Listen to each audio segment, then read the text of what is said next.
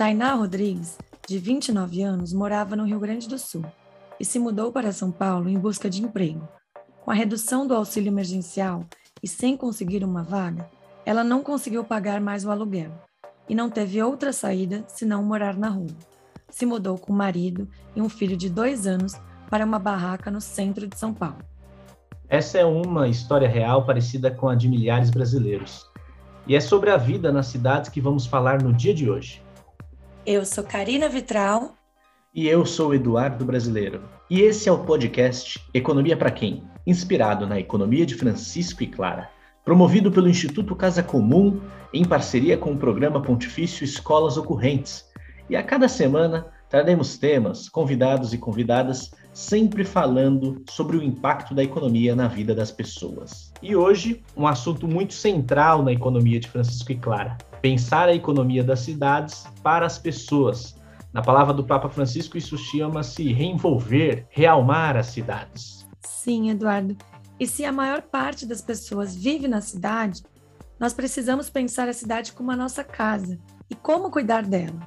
Organizar a economia para produzir alimentos, promover uma indústria limpa que proporcione bons empregos e bons salários, garantir moradia digna, educação, saúde, cultura, para o bem viver da população. E para pensar tudo isso com a gente, Karina, hoje nós temos uma convidada especial, não é? É a Hermínia Maricato arquiteta, urbanista, professora, pesquisadora e ativista brasileira. É reconhecida por sua luta pela reforma urbana do Brasil, tendo participado ativamente na criação do Ministério da Cidade. Bem-vinda, Hermínia. Olá, Karina, Eduardo, muito feliz de estar aqui com vocês.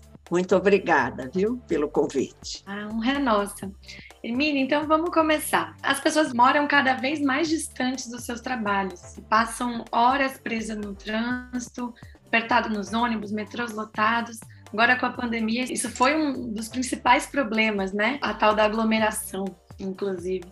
E você foi uma das construtoras de um novo plano diretor em São Paulo. Eu fui sua, sua companheira de conselho da cidade naquela época ali. Esse plano, inclusive, que está em revisão agora. Como que a gente pode pensar a economia da cidade para que a gente não viva só para trabalhar e se locomover do trabalho para casa, mas que seja possível sobrar tempo para ser feliz? Olha, Karina, vamos chamar atenção para duas coisas aí, não é? Primeiro, que a localização da moradia na cidade tem um preço. Conforme o bairro, o preço da localização. Né? E muita gente ganha muito, fortunas com isso, porque a cidade é um grande negócio. Para dar um exemplo, quando a prefeitura faz um investimento em asfalto, em viaduto, em ponte, em parques, em qualquer lugar, ela eleva o preço da terra e dos imóveis. E muita gente ganha com isso, não é? Então você tem um aprisionamento dessas localizações mais valorizadas pelo que a gente chama de mercado imobiliário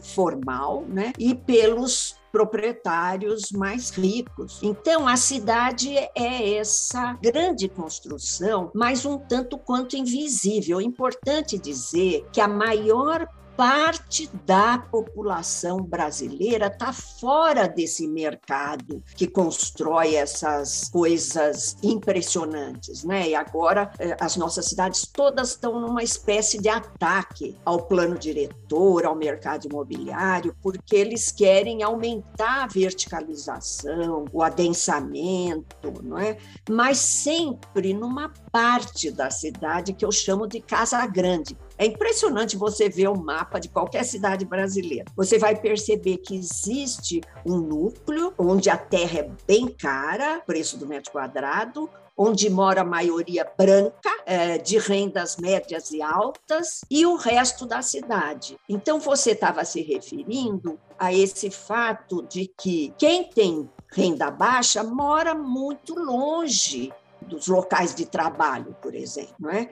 Mora longe da onde você tem as melhores universidades, onde você tem toda a infraestrutura, escolas boas, não é? Então existe uma desigualdade que é estrutural e é dada pelo preço de produção da cidade, pelo preço da moradia, que não tem a ver apenas com a sua casa, aquela unidade onde você mora, mas tem a ver onde ela está localizada. Se ela estiver no fundão, lá na Vila Brasilândia, ela tem um preço. A mesma casa, você pega a mesma casa, se ela estiver em Higienópolis, ou em Pinheiros, ou Vila Madalena, ela tem um preço completamente diferente. Isso é muito importante, porque Muita gente luta pelo direito à moradia, mas você não mora só dentro da sua casa. As mulheres, chefes de família que trabalham fora e chegam sozinhas à noite, lá em Parelheiros, no sul do município de São Paulo, sabem o que significa não ter iluminação pública nas ruas. Então, é muito importante a gente falar em direito à cidade e direito à moradia. E eles estão ligados, por isso que você chamou atenção que é o transporte público, que é a mobilidade. Então, quanto mais longe você mora, mais tempo você passa nos transportes e mais caro você paga. Porque se for intermunicipal, muitas das empregadas domésticas que trabalham em São Paulo moram nos municípios periféricos aqui da região metropolitana e chegam a gastar quase meio salário mínimo por dia em transporte. E nem todas as patroas pagam essa tarifa. Então, você veja, as cidades, o cotidiano das pessoas na cidade interfere muito na qualidade de vida. E as forças progressistas, mesmo muitos dos economistas de esquerda e progressistas, discutem muito pouco a questão urbana e a questão da habitação. Minia, inclusive, deixa eu só pegar um gancho, Eduardo, porque uma coisa que eu sempre me interessei, né? Eu, eu tenho formação em economia e também fui candidata, fui conselheira da cidade, então eu sempre vi muito claramente, assim, e até pelos estudos historicamente como as cidades foram produzidas segundo um modo de produção, né? E eu queria que você falasse um pouco também dessa parte histórica, porque isso é uma coisa nova, né? Durante muito tempo, os trabalhadores moravam perto do seu trabalho, inclusive em vilas operárias, né? O centro de São Paulo saiu daqui, né? As indústrias, o processo produtivo já não estão mais aqui nesse, nesse centro urbano, o centro vai sendo cada vez mais abandonado cada vez mais marginalizado também, né? Desvalorizado, sem vida. Você anda no centro das cidades, não é só São Paulo, né? No centro das grandes cidades, à noite é um, um breu total, né? É, mas queria que você falasse disso, porque é, é isso que você falou, né? É, nós economistas, às vezes, ou talvez isso seja um problema da própria ciência social, né? A gente vê muitas coisas em caixinhas, então a economia só vê a parte muito específica da circulação do dinheiro, da moeda, mas cara pálida, o dinheiro e a moeda circula onde? A riqueza, ela na vida, né, do capitalismo é majoritariamente urbana. Então, qual é essa relação entre trabalho também e moradia e construção de cidade? Então, vamos primeiro lembrar que esse mercado imobiliário que ganha com a produção da cidade, nós estamos falando de quem propriamente? Dos proprietários de terra e imóveis, que ganham rendas fundiárias não é? e imobiliárias, dos construtores da indústria da construção, que constrói infraestrutura urbana urbana, asfalto, viaduto, corredor de ônibus, tal. Nós estamos falando dos construtores de edificações e nós estamos falando do financiamento imobiliário privado. Depois nós vamos trabalhar um pouco melhor essa ideia, porque a habitação é uma mercadoria especial muito cara para o salário da maior parte da força de trabalho, né? Então ela fica fora do mercado e, finalmente, de uma figura que chama o incorporador imobiliário. Você vê que a produção capitalista do espaço ela envolve todos esses atores. Né? E esse mercado, ele precisa, para ganhar mais rendas, juros e lucros, está sempre em nova fronteira de expansão. Então, para me, me fazer entender melhor, o centro da cidade, ele era o centro importante da cidade, Anhangabaú, Estação da Luz, tá lá na primeira metade do século XX. O centro da cidade era lá, né? O mapping era muito chique, as pessoas iam tomar chá. A partir de depois de algum tempo, o centro da cidade se deslocou para a Avenida Paulista. Aí a Avenida Paulista ganhou aquela expressão de centro de São Paulo, né? Até hoje ela tem muito dessa expressão. Mas o mercado imobiliário se deslocou para Faria Lima. Da Faria Lima ele vai para Berrine. E ele tá, ele só não chegou lá para lá de Jurubatuba porque a Defensoria Pública está defendendo muitas muitos bairros populares e favelas naquela localização. O mercado imobiliário está fazendo pressão para ir para lá, né? E não é à toa que o nosso governador, o ex-prefeito, aí eles estão prevendo um grande eixo que pega o Pinheiros e toda essa esse eixo que vai para o sudoeste e lá tem o monotrilho. Você vê, tudo vai se encontrando. Seria muito importante que todo trabalhador que vive nas cidades soubessem como é o dinheiro público, municipal, estadual e federal, acompanhasse, porque vai perceber aquilo que eu ouvia na, quando eu ia, era das SEBs, aí nas periferias, eu nunca me esqueço de um senhor que levantou um dia, quando eu estava explicando isso, ele falou: é, os rios correm para o mar, aonde tem água é,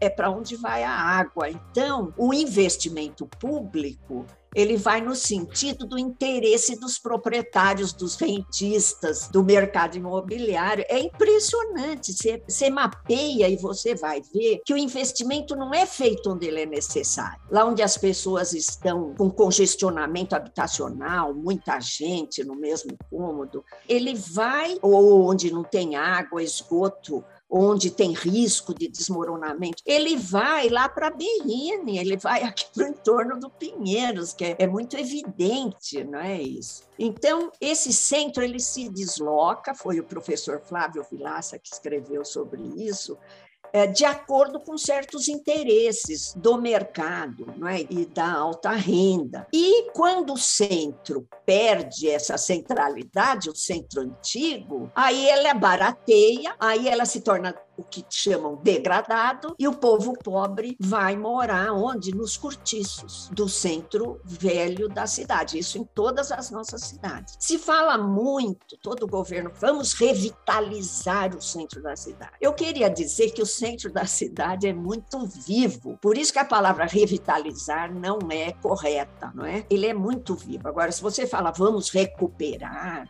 vamos investir, sem dúvida nenhuma seria importante. E você chamou atenção para um fato é, notável no mundo todo, que os centros, esses centros, que são como o nosso centro antigo de negócios, eles perdem importância como espaço de moradia. Há 10, 15 anos atrás, eu não, não tenho, aliás, ninguém tem os dados muito atualizados no Brasil, porque depois do censo de 2010, a gente não sabe mais o que aconteceu no Brasil, tem estimativas. Né? Nós tínhamos 400 mil imóveis vazios no município de São Paulo, sendo a maior parte deles no centro velho da cidade. Eu estou chamando no centro antigo, né? que são imóveis sem uso, são imóveis ociosos, numa cidade onde as pessoas estão indo lá é, ocupando, infelizmente, a área de proteção dos mananciais, que tem a reserva de água da nossa cidade, ó, desmatando o norte na Cantareira, indo para a periferia extrema, aumentando as viagens de ônibus, que também impacta na poluição, no tempo de nos transportes. Quando o mais razoável, racional, do ponto de vista da sustentabilidade, era trazer a população população da periferia para o centro. Por quê? Olha bem, se você morar perto da Estação da Luz, você tem acesso à metrópole todinha. Você tem a melhor localização de quem precisa de transporte. Você tem o transporte de trilho, é, a gente costuma falar, é metro, rodo, ferroviário, é ônibus, metrô e trem, ali perto da Estação da Luz. Então, é, você tem também uma estratégia de segurar aqueles imóveis imóveis vazios, esperando, esperando o quê? A valorização. Vocês já ouviram falar que o Minhocão tem uma lei já aprovada na Câmara de transformar o Minhocão num parque. Então, enquanto não tiver parque no Minhocão, as terras lá vão servir para a população de mais baixa renda, os imóveis a hora que o parque vier, vai haver uma expulsão dessa população para a periferia. Eu estou dando exemplos para a gente perceber como é essa dinâmica do aumento do preço que transfere renda para os proprietários. E, ao mesmo tempo, se você pegar o centro das nossas cidades, esse centro antigo, ele é o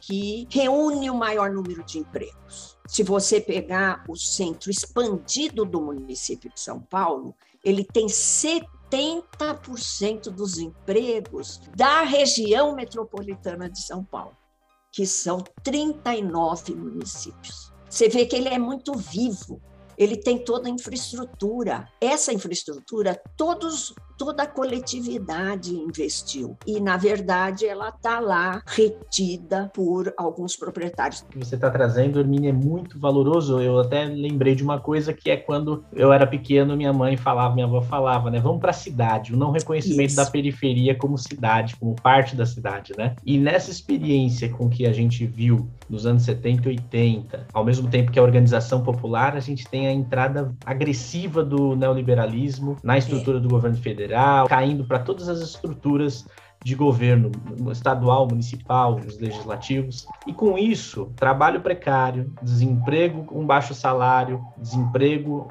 agressivo, como a gente vive hoje no Brasil, ele é uma normativa, uma regra, não é uma exceção. E isso vai ocorrendo de tal maneira que transformando a desigualdade como o rosto da periferia. E assim, Hermínia, a gente caminha cada vez mais por um projeto de que a gente quer outro tipo de cidade. E a gente recebe também para esse diálogo o grande e querido Tiago Vinícius. Tiago, bem-vindo.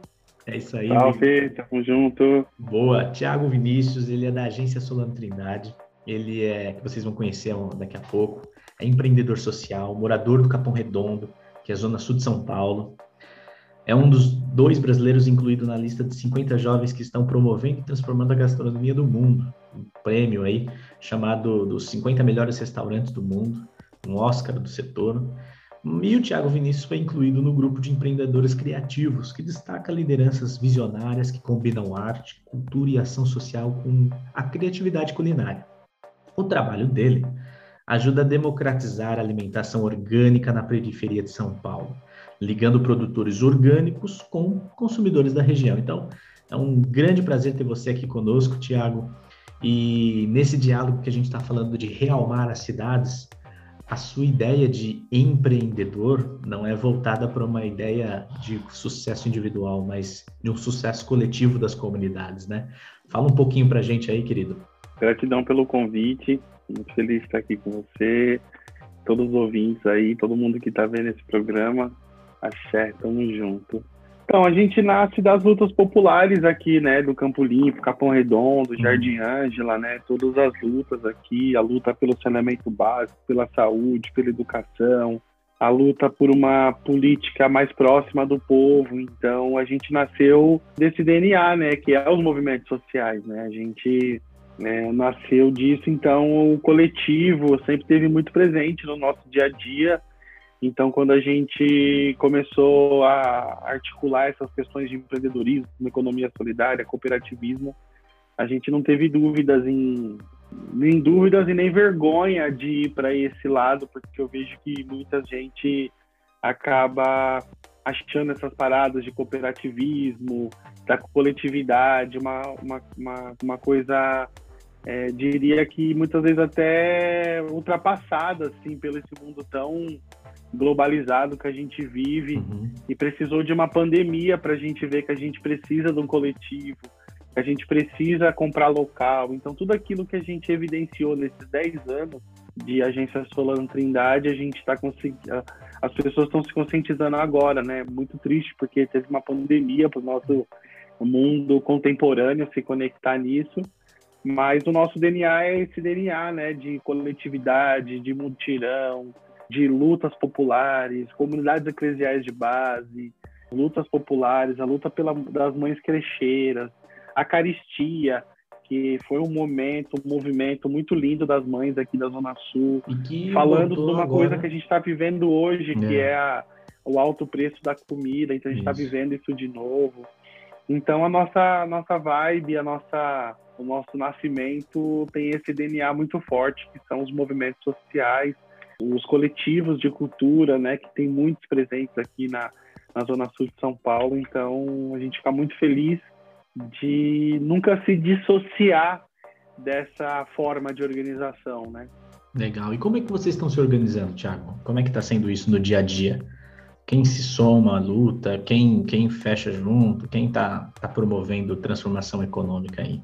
Então, a gente é um, um coletivo de, de negócios sociais, né? Então, a gente tem aqui, estou falando com você diretamente do, do primeiro coworking da periferia de São Paulo, escritório coletivo, que dialoga com acesso. Então, muitos empreendedores que a gente apoia vêm para cá para usar sala de reunião, para usar uma impressora, para usar a internet, que é algo tão caro para nossa sociedade, né? A internet. Então, a gente é, tem um coworking desde 2014, é, sempre falando de acesso, né? De da, das pessoas terem acesso ao empreender.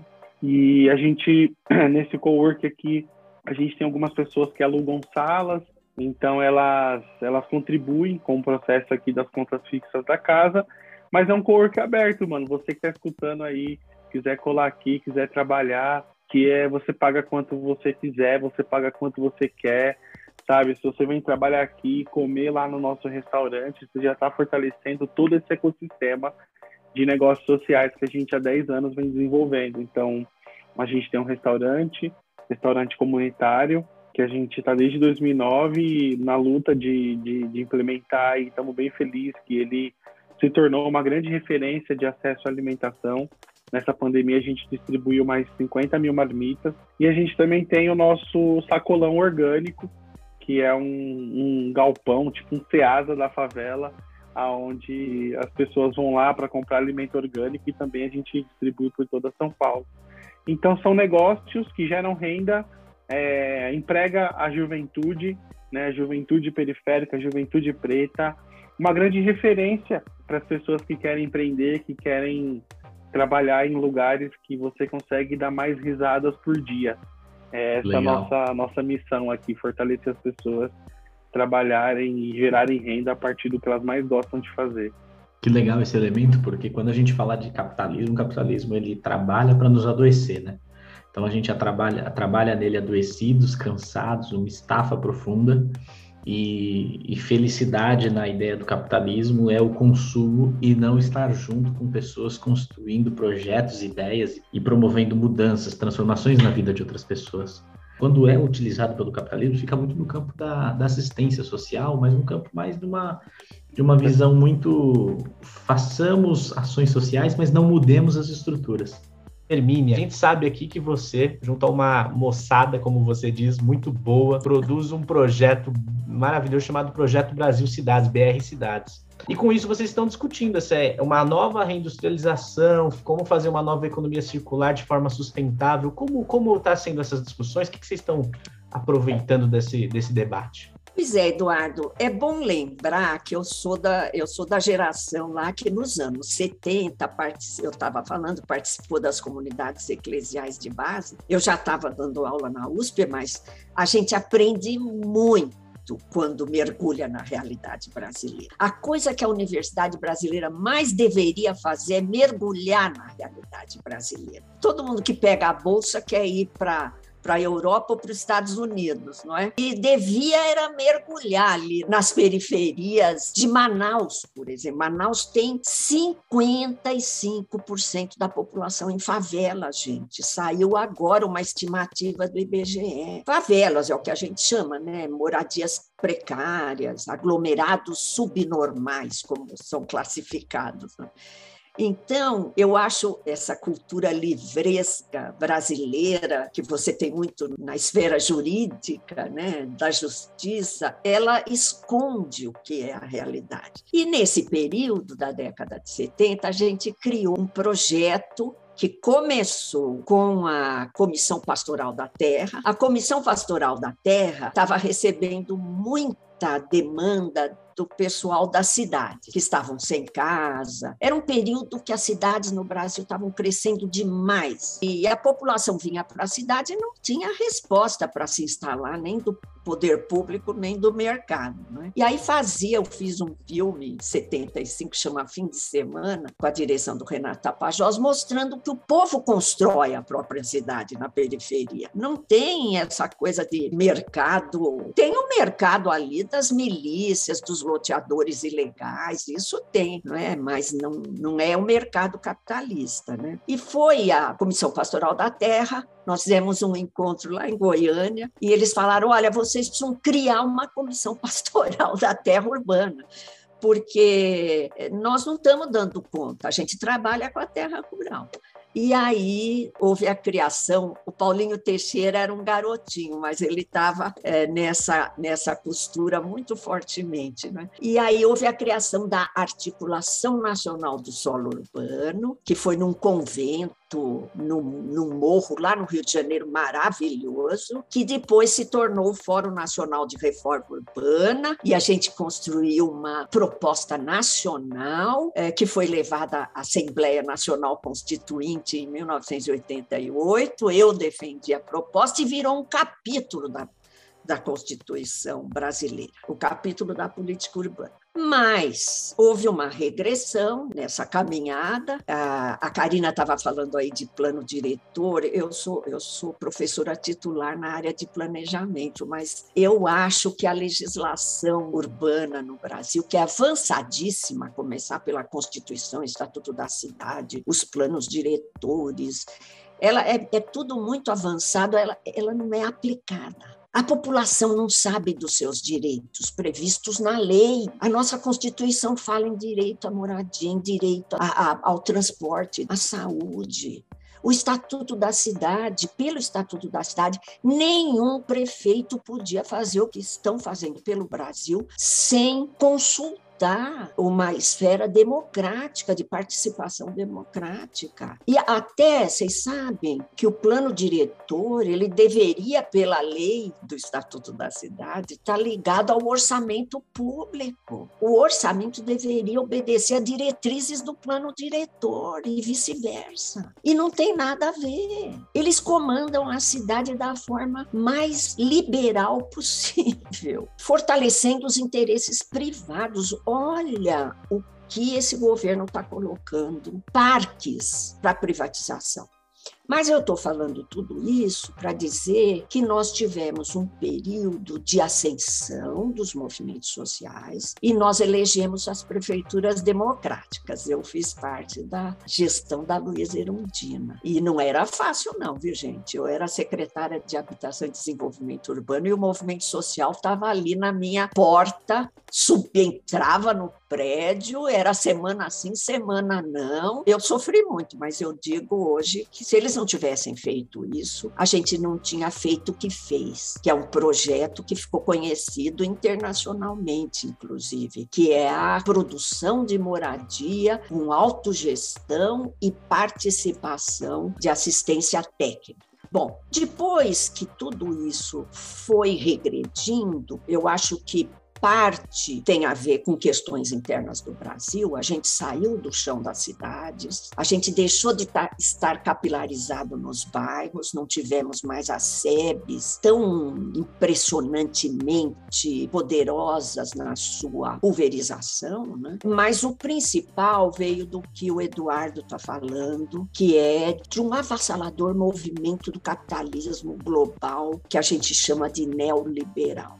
o mundo passou por um aprofundamento da desigualdade. O mundo. Gente, Los Angeles tem mais morador de rua do que São Paulo. Vocês querem um país mais rico do que os Estados Unidos? E você tem um desmonte da classe trabalhadora. Esse eu acho que foi fatal. Diante disso, a Frente Brasil Popular nos convidou, uma série de intelectuais né, orgânicos, como Gramsci chama, intelectuais ligados aos movimentos sociais, né, para discutir um projeto para o Brasil. É hora da gente repensar o Brasil.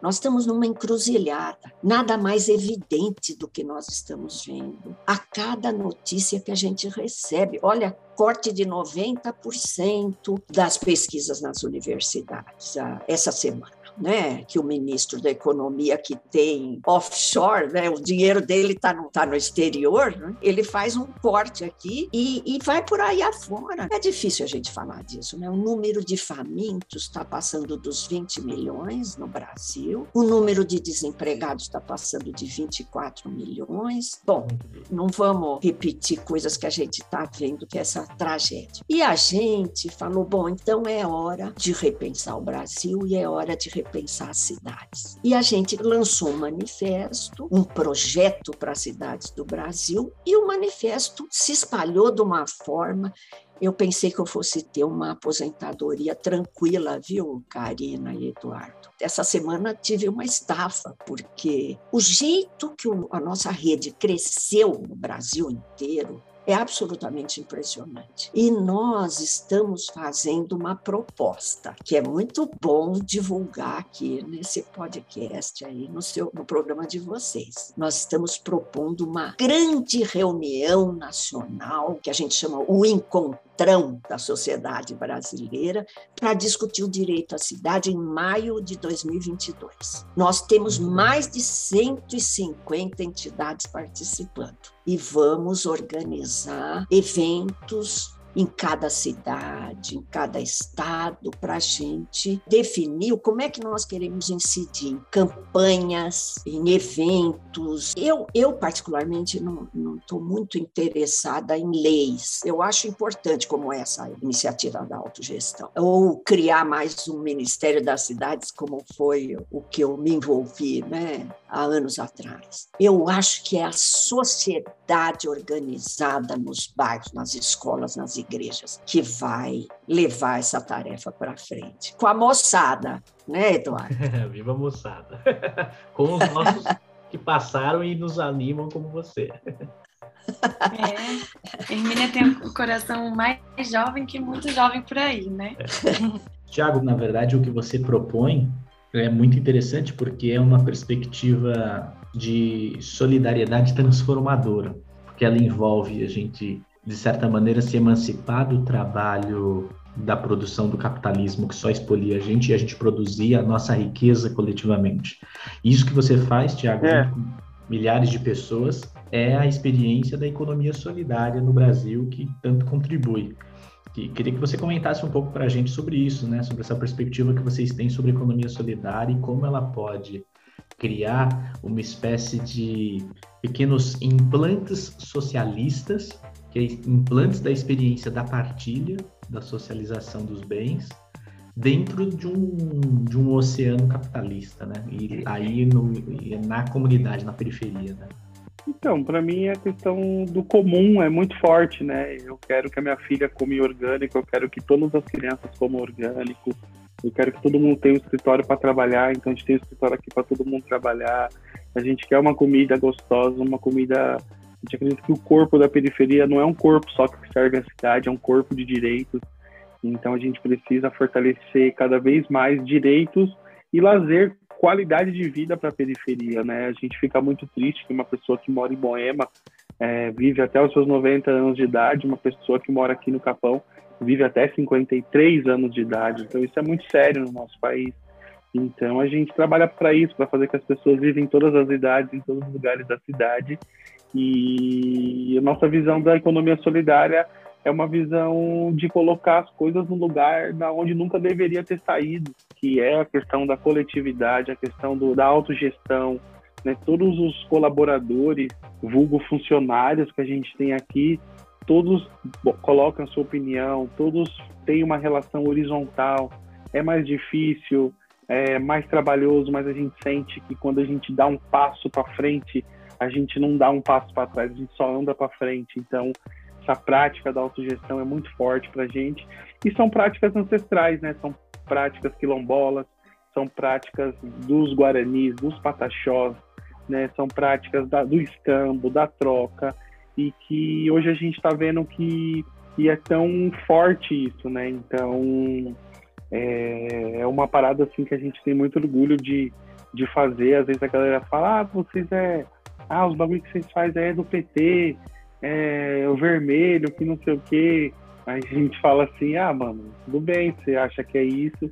E vocês e dizem então, que nós então, somos, não faz o que nós somos, né?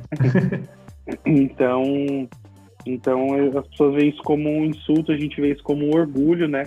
De muitas vezes ser comparado com Marighella, com Che Guevara, uhum. com grandes mulheres, né, da luta Rosa Luxemburgo, né, todas as mulheres é. que, que fazem, né, do nosso país um país forte, um país que dá orgulho para o mundo, né? Então, a nossa visão é essa, assim, né? Uma visão de muita coletividade, de, de muito afeto, de muita troca e vai criando de verdade esses esses oásis socialistas na cidade, né? Que faz Sim. com que as pessoas atravessem a cidade para vir aqui. As pessoas não atravessariam a Zona Leste para chegar até aqui só por nós. Tem uma, uhum. uma energia que gira ali que as pessoas querem fazer parte, querem compartilhar e querem ter orgulho da nossa cidade, né? Maravilha. Ô, Tiago, então, mas para acontecer isso a gente precisa de política pública, né?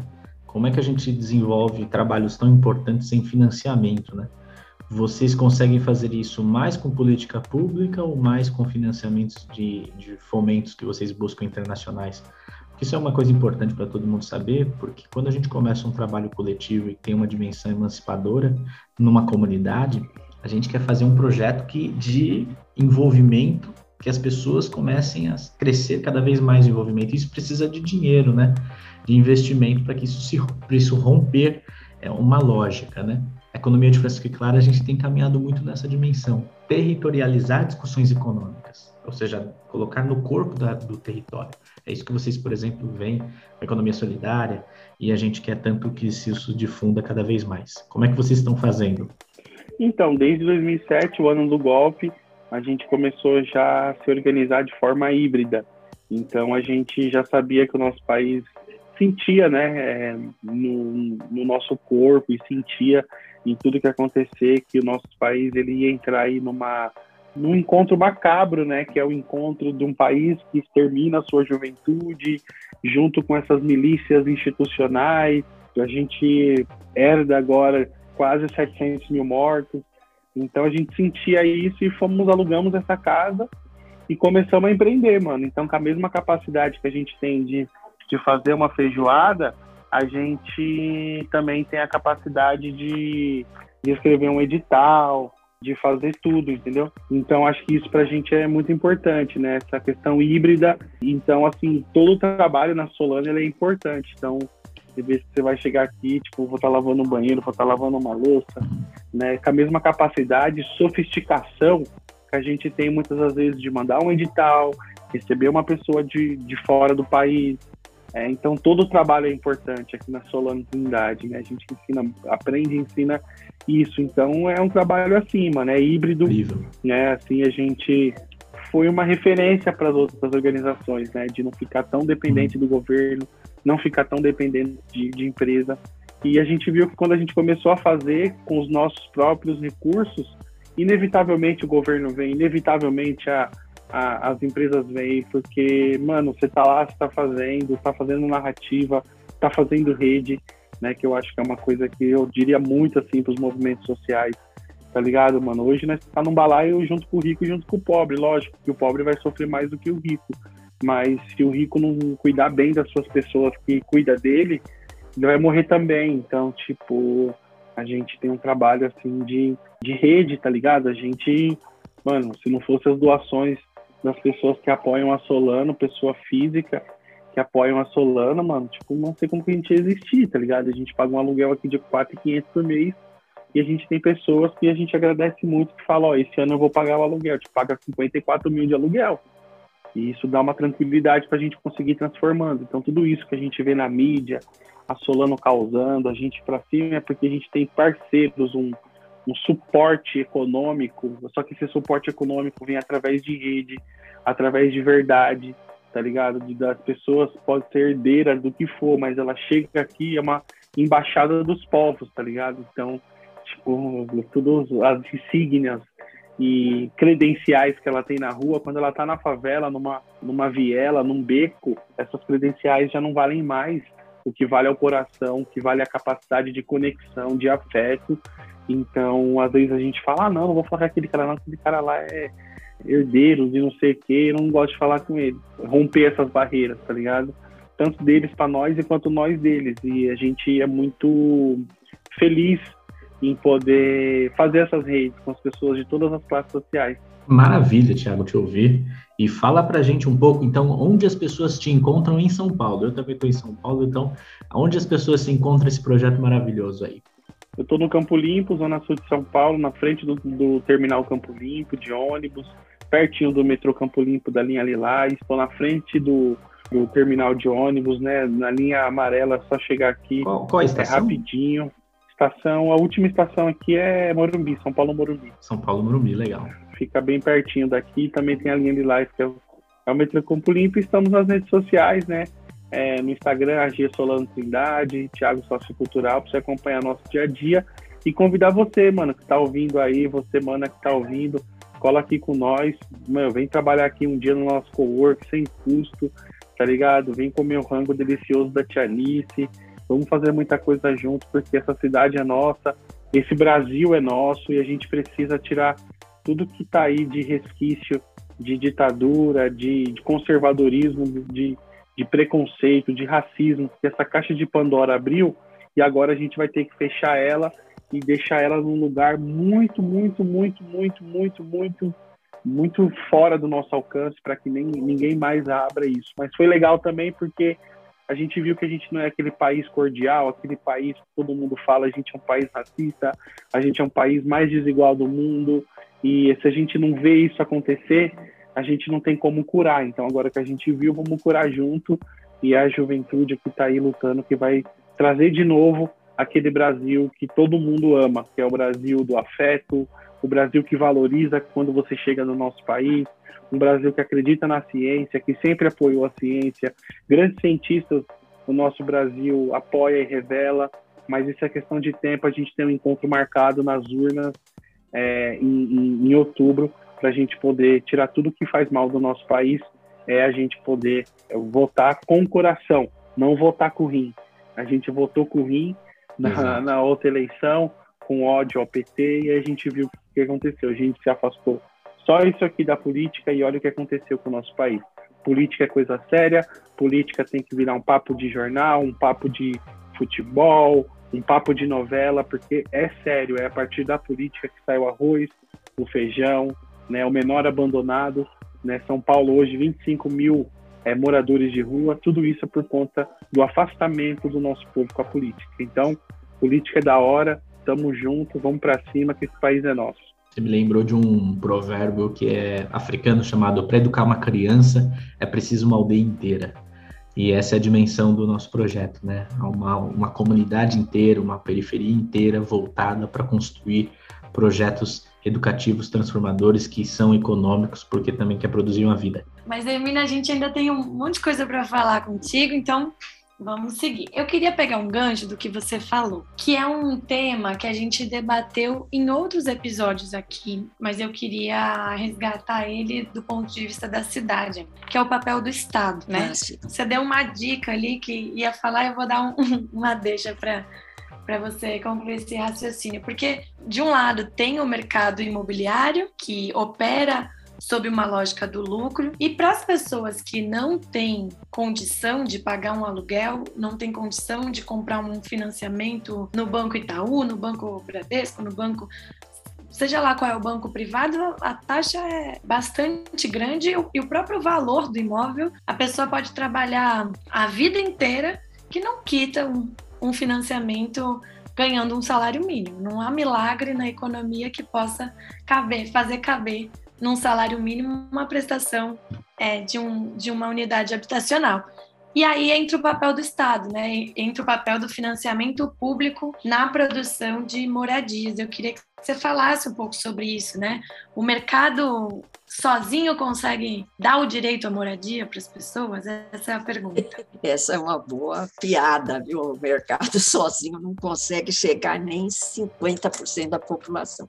Você sabe que eu estava numa live que participou um corretor aqui da periferia de São Paulo, um corretor imobiliário, e ele falou: olha, para você adquirir um financiamento hoje, para comprar um imóvel usado. Vamos pegar um apartamento popular, Capão Redondo, onde você quiser, Itacaquecetuba, Tapsirica, né? Tiradentes. Isso, Tiradentes que tem lá os. Você precisa ter, ganhar 8 mil reais de renda familiar. Quantas famílias ganham 8 mil reais? É uma pena que a gente não, não tenha muito recente na cabeça esses dados. Né? Eu escrevi um livro, foi 2000, onde eu peguei a, a, pirâmide de renda e mostrei quantas pessoas tinham acesso ao mercado. Porque não falta imóvel, não, viu, gente? Você quer comprar? Tem torre aí que não acaba mais, não é? Agora, você precisa ter uma renda familiar. E a maior parte da população brasileira está fora do mercado. Bom, aí vem o que a Karina fala. Né? O que, que acontece nos países do centro do capitalismo? Na Alemanha, França. Então, você tem lá, estudei, passei um tempo no Canadá, um terço da população está fora do mercado. Então, um terço da população precisa de subsídio de política pública no Canadá. No Brasil, isso é o contrário, você teria que ter 70% da população precisando de subsídio de política pública, né? Embora a gente estude muito no primeiro mundo, a nossa realidade é muito diferente. E depois nós podemos falar das origens disso tudo, lá no século XIX, na escravidão, né? Por que essa desigualdade estrutural tão profunda, né? E nós temos política social de habitação que nem voo de galinha, né? Os economistas falam. O BNH, entre 75 e 83, é o banco, era o Banco Nacional de Habitação. Depois nós tivemos, como a iniciativa federal, o programa Minha Casa Minha Vida, que foi praticamente de 2009 a 2018 vamos supor. Né? Você não tem umas políticas é, perenes, e é muito importante que a gente saiba que essas políticas ela amplia, elas ampliaram a periferia, ao invés de incluir o morador e o conjunto habitacional dentro da cidade, esses conjuntos foram construídos na periferia extrema, o que causou um aumento do preço da terra, é muito importante, não dá para eu explicar em detalhes isso, não é? mas você põe muita terra vazia dentro da área urbana, do perímetro urbano, põe um conjunto habitacional lá na extrema periferia, você, ao invés de abaixar o preço, aumenta o preço pela especulação fundiária, não é? Mas existe um complicador que não é só falta de dinheiro, porque o Minha Casa Minha Vida produziu 5 milhões de moradia, a maior parte para a população até três salários mínimos pagando uh, subsídio, com forte subsídio não é? Mas foi muito diferente daquilo que as prefeituras democráticas fizeram, que eu acho que é para onde nós devemos voltar, não é? Como é que foi? A prefeitura entra para o terreno, os movimentos sociais criam uma cooperativa, um CNPJ, e a prefeitura paga um projeto e assistência técnica para a construção, e os futuros moradores participam da gestão do empreendimento e participam da construção da obra. Olha, nós temos uma tradição maravilhosa no Brasil. Nós conseguimos chegar em conjuntos de boa arquitetura, boa qualidade de construção e baixo preço. Por quê? porque a população estava lá fiscalizando. Agora mesmo, a União dos Movimentos de Moradia, a União de Moradia Popular, né, entrou no, no Congresso Nacional com um projeto para trazer de volta esse empreendimento para produzir moradias, uh, propriedade coletiva. Isso é muito importante, não é? Porque vai acentuar a autoajuda, a solidariedade, e isso pode servir de base para uma economia solidária, que tem tudo a ver com a economia de Francisco, tem tudo a ver com a geração de renda e emprego. Esse projeto é muito interessante, porque a hora que você faz um projeto também no governo federal, as forças de mercado, quando aparece dinheiro, é, é muito difícil você você ter controle democrático sobre ele, né? Então, também nós estamos no momento, como vocês disseram, né, do neoliberalismo, em que a ordem é menos Estado e mais mercado. Né? Isso começa nos anos 70, né? a destruição das políticas públicas e do aparelho de Estado, com a ideia de que o Estado é perdular, o Estado é corrupto, o Estado é gastador. Vocês já ouviram isso tantas vezes, não é? Só que nós estamos num país, gente, que o lucro financeiro imobiliário não paga imposto, minha gente que a, a, a, importação de agrotóxico não paga imposto, minha gente. É, é, uma, é uma coisa impressionante, é tanta coisa do mal. Então, em síntese, o que eu quero dizer é que, sem dúvida, Karina, é a apenas por meio de políticas públicas e reformas, como a função social da propriedade, que está na Constituição Federal, no Estatuto da Cidade e no Plano Diretor e precisa ser aplicada. É, então, é por meio de reforma tributária, sem dúvida, é, mas é por meio da participação social. Veja lá o caso da Carmen Silva, do MSTC, Movimento Sem Teto do Centro. Ao invés de fazer PPP, parceria público-privada, nossos governos deveriam fazer a parceria público-popular. Pega uma, um movimento como aquele da Carmen, tem uma capacidade organizacional, uma capacidade de promover coisas quase sem recurso, como são aquelas políticas. Vocês conhecem bem isso, né, Eduardo? Nós chamamos de PPPOP, Parceria Público-Popular. É nela que nós queremos investir, viu? Excelente, Hermínia. E caminhando aqui para o final, para te ouvir, inclusive, sobre alguns outros assuntos, porque é muito importante que a gente perceba, a gente está dizendo uma, uma economia nova, com outro rosto, não esse neoliberal, e para onde ela passa? Ela passa também pela percepção do ambiental na vida da cidade, né? E isso é uma questão muito séria, porque a poluição de rios, a produção em larga escala de resíduos, não garante, por exemplo, o direito ao saneamento básico. Então, Mina, a gente queria te ouvir sobre isso também, como pensar essa nova relação da cidade com seus recursos hídricos, uma forma de aproveitar os resíduos desde o início da produção. Né? Olha, eu, eu ontem estava até relendo a Laudato Si, que é a encíclica papal. Ela foi lançada que ano, Eduardo? Em 2015. Parece que foi ontem, não é? Uma, muito atual. É muito, muito, muito importante. Não é, olha, gente, não é por falta de recurso. Eu costumo dizer, não é nem por falta de lei que nós estamos nessa tragédia urbana. Não é por falta de recursos. E vamos falar um pouco também dessa tragédia que é maior e global, que é a questão, a crise climática, né? Nós estamos arriscados a comprometer o planeta de um jeito que não vai ter retorno. É? Nós estamos realmente vivendo uma sociedade, uma economia que é predadora dos recursos naturais e dos recursos humanos. Eu costumo dizer, olha, o planeta vai ficar aqui, é a humanidade que pode desaparecer. De tanto que quando você vê o que se faz na mineração no Brasil, é, é, muito impressionante. Antes de acontecer a tragédia de Brumadinho, eu me lembro de ter conhecimento de que os rejeitos que vinham de uma exploração de minério de Minas Gerais são depositados na, no litoral do Rio de Janeiro. Você imagina o que é você construir um túnel para levar esses rejeitos, não é? Nós estamos poluindo não só com agrotóxico, mas com mercúrio, né, que se usa na exploração mineral. É uma riqueza o que nós temos de água no Brasil, não é? Rios maravilhosos e nós estamos na iminência de passar sede pessoal. As pessoas não estão deixando claro o quanto é grave o que está acontecendo nas nossas cidades. Veja como a nossa sociedade consegue ser cínica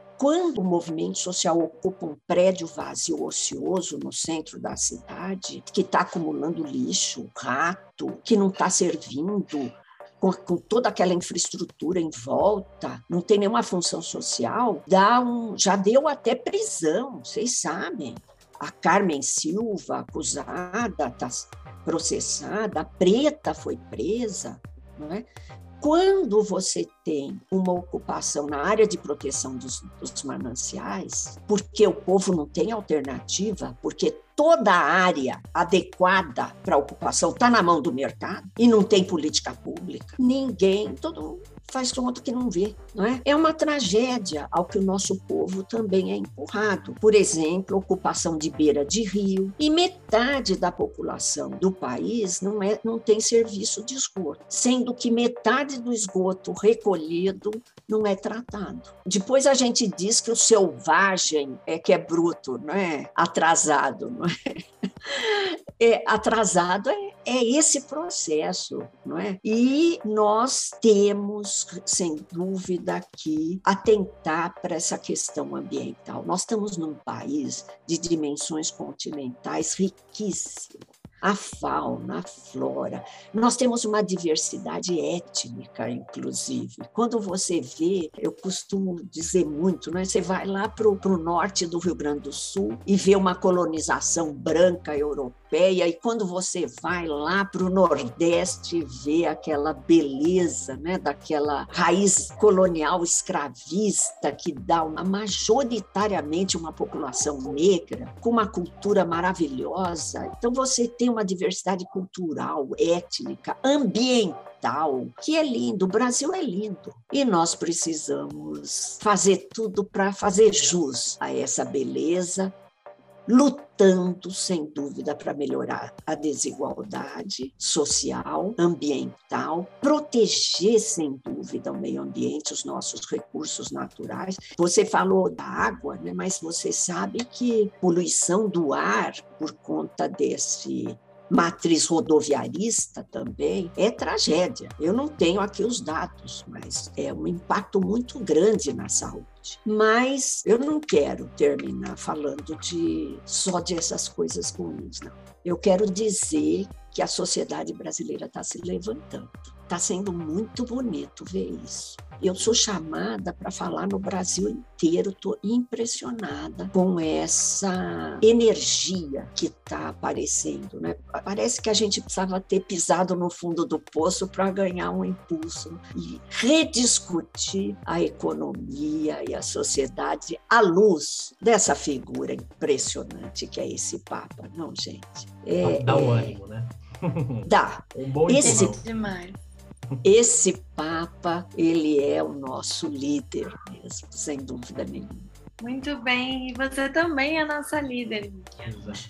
A gente está aqui encantado, eu e o Eduardo, a, a gente olha as, as, nossas carinhas aqui. O pessoal que está nos ouvindo não está vendo, mas tem umas carinhas aqui que a gente está gravando pela plataforma e a gente está aqui bem encantado com essa aula que a gente teve sua. Para mim, em especial, é uma honra estar aqui com você. Acredito que o Eduardo também. A gente queria agradecer muito a sua participação. Eu que agradeço, gente, e queria falar para essa moçada. Gente, a gente sabe que tem muita gente com depressão e é preciso alcançar todos os jovens para mostrar tudo que nós já fizemos e tudo que é possível fazer e quanta coisa interessante nós temos pela frente. Vamos disseminar conhecimentos e práticas, vamos tirar a universidade da caixinha, onde ela é, se enclausura muitas vezes. Aliás, está crescendo muito os cursos de extensão universitária. Maravilha! Professores e estudantes vão aos bairros na área de arquitetura e urbanismo para trabalhar proposta, gente. E isso está acontecendo muito no Brasil com assistência técnica. Tem uma lei federal que nós vamos implementar no Brasil inteiro, que é as prefeituras contratando assistência técnica para a solução de problemas nos bairros populares. Maravilha. Muito bom, é construção da economia, da arquitetura no chão, né? No, com o pé uhum. no chão, não é, Eduardo? É isso, isso aí. Muito obrigado, Hermínia. Ficamos por aqui agradecendo muito o seu aprendizado que você traz para esse grupo e é, todo mundo sai animado para ir construir esse mundo novo aí. Obrigado. Muito, sou eu que agradeço. Tchau, gente. Tchau. Tiago, valeu. Muito obrigado pela sua fala aí. Tamo junto. A edição desse programa foi de João Paulo Melo, o roteiro e a apresentação de Karina Vitral e eu, Eduardo Brasileiro. Essa série de podcasts faz parte do projeto A Beleza Salvará o Mundo, do Instituto Casa Comum, em parceria com o Programa Pontifício Escolas Ocorrentes, e é uma realização da multitude de projetos sociais e culturais, com o apoio de Neca Setúbal, do Célio Turino e da Silvana Bragato. A cada semana, teremos novos episódios no canal do Instituto Casa Comum em todas as plataformas de streaming e também no site www.institutocasacomum.org. Acompanhem também através das nossas redes sociais, Instituto Casa Comum no Instagram, Twitter, Facebook e canal no YouTube. E também as nossas redes pessoais. Arroba Carina Vitral é o meu. E o meu é arroba Edu Brasileiro. Deixem sua opinião sobre esse episódio e se gostou, compartilhe com os amigos nosso podcast. Beijo, pessoal, e até semana que vem. Beijo! E esse é o podcast Economia para quem? É inspirado na economia de Francisco e Clara. Inspirado na economia de Francisco e Clara. Inspirado na economia de Francisco e.